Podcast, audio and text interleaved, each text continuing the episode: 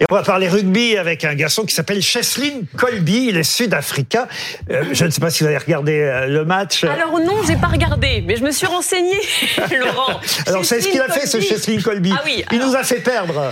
C'est Voilà. lui qui a donc contré une transformation de Thomas Ramos qui a empêché d'ajouter deux points supplémentaires pour la France. C'est ça, Laurent Vous avez tout compris, Voilà. mais euh, je m'y connais moins en rugby que Louison, qui devait être catastrophé parce qu'il paraît que c'est très rare quand on voit. Je sais pas si on peut voir très rapidement d'ailleurs cette Mais vous savez image. pourquoi c'est très rare? C'est parce qu'il a triché, tout simplement. Ah oui. Bah, on peut pas courir aussi vite. On a le droit Est-ce qu'on peut voir Est-ce qu'on peut voir ce qu'il a Mon- fait exactement cet horrible geste. C'est lors du deuxième essai. hein. Je crois qu'on est à la 23e minute. 22, c'est- 23, ouais. 22, 23e Oui, minute du match. Deuxième essai, transformation. C'est deux points en plus si on arrive à faire passer euh, le ballon au-dessus des poteaux. Et il y arrive toujours, Ramos. Il y arrive toujours. Regardez, regardez, on le voit si c'est possible. Voilà. ce- Ah. Euh, c'est- Alors, comment vous avez réagi à ce moment-là, Louison Bah, vous, avez, dû m'entendre dans Paris. Il y a eu un cri qui était euh, Mais on a le droit de faire ça Et euh, mon mari m'a dit oui. Et pourquoi l'arbitre n'a pas réagi alors? Bah, parce que l'arbitre, visiblement, il a fait ses lacets pendant euh, deux fois euh, 40 minutes, hein, parce qu'il n'a pas réagi sur grand chose. Mais là, on a revu après le match que bah, s'il arrive si vite près du ballon, c'est tout simplement parce qu'il est parti trop vite. Donc, euh, il a triché. Je sais pas si euh, je vous interroge sur le rugby, euh, Charles Consigny. Franchement, euh, je, je, je, suis prêt, je, je suis capable de parler beaucoup de sujets, y compris que je ne maîtrise pas. Mais, mais comme, là- comme tout, C'est comme bien tout bon, mais comme là- tout bon mais avocat, là- évidemment. Mais là, ça va au-delà de mon champ d'incompétence. comme tout bon avocat.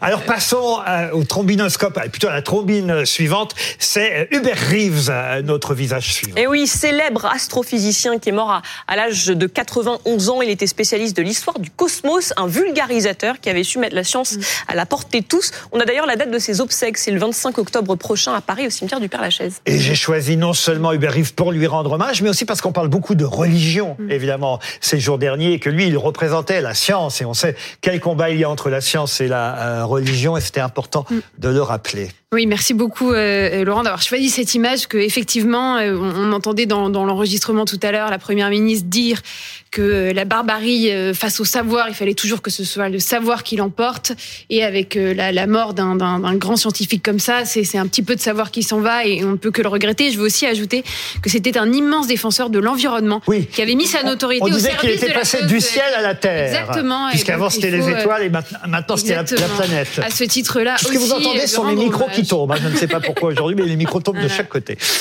Voilà. Hubert Reeves, un mot là- là-dessus, vous êtes capable de dire quelque chose Oui, Charles non, je, je Oui ou je- non, faut je- savoir. Oui, oui, oui. je, je, je constate en effet que c'était un militant très actif de la cause euh, écologique et donc euh, ça nous rappelle tout simplement qu'il faut écouter les scientifiques. Et si un esprit aussi brillant euh, que le sien avait choisi de nous alerter sur un sujet en particulier qui était l'écologie, c'est qu'il faut l'écouter. Moi, je pense qu'en réalité, pour l'instant, l'humanité ne fait rien de, de, de sérieux sur la question de l'écologie. Il suffit de voyager un peu pour s'en rendre compte. Le Premier Pour ministre, on n'a pas commencé à agir. le Premier ministre du Québec, puisqu'il venait d'outre-Atlantique, lui a rendu un très bel hommage en disant que poussière d'étoiles il était, poussière et- d'étoiles, il redevient un autre visage euh, qui on revient on revient en Europe là avec ce visage-là, c'est Donald Tusk. Et oui, le chef de file euh, de l'opposition polonaise, sa coalition centriste pro-européenne, euh, qui a pris l'avantage dans les urnes sur les nationalistes populistes, c'est à la fois une victoire pour l'Europe et pour l'Ukraine. C'est important et ça met fin à huit ans de règne de ces populistes Oui, nationalistes. tout le monde dit que un événement. Tout le monde dit que c'est une bonne nouvelle. Je suis pas sûr que les nationalistes pensent exactement la même chose, Non. mais vous, vous pensez que c'est une bonne nouvelle? C'est une très bonne nouvelle, surtout après ce qui s'était passé en Slovaquie euh, quelques semaines auparavant, euh, euh, où on s'était dit est-ce que c'est le début euh, euh, du- d'une crise euh, antilibérale euh, en, en Europe? Et non, là c'est un bon signe pour la démocratie, pour les élections européennes euh, du mois de juin prochain. Il faut rappeler aussi que Donald Ah, Tusk, attention, le parti en tête est quand même encore le parti oui, euh, oui, les nationaliste. pas encore, les résultats sont pas encore officiels, donc il faut être très très prudent. Mais euh, en tout cas, on peut se réjouir de l'engouement et surtout du taux de participation qui est le plus c'est élevé depuis 89. Je crois qu'on est autour de 73% de participation, ce qui est une première dans le pays.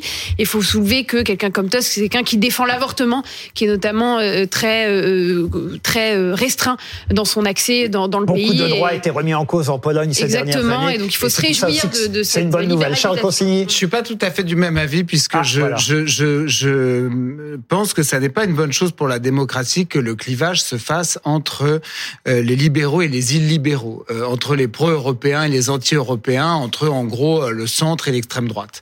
Euh, je pense que toute la démocratie y perd, que le débat politique et la richesse de, de la vie politique y perd beaucoup. Je préfère euh, des, des, des, des clivages entre la droite et la gauche, entre ceux qui sont libéraux économiquement, ceux qui sont plus étatistes.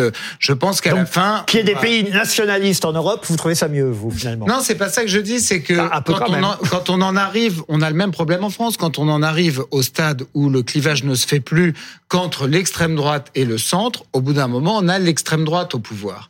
Euh, et c'est ce que je reproche, par exemple, beaucoup à la majorité actuelle, c'est d'avoir organisé un clivage entre elle et l'extrême droite seulement. Et je pense que ça peut nous conduire à ce qu'on finisse par avoir l'extrême droite au pouvoir en France. Louison, quelques mots là-dessus? Ah, C'était la seule bonne nouvelle de la soirée, donc euh, Charles vient me déprimer. Mais moi, je pense que un politique qui s'appelle Donald et qui est une bonne nouvelle pour les femmes, ça, ça, ça se mérite quand même. Ça, c'est pas mal, je reconnais bien euh, votre esprit, euh, cher Louison.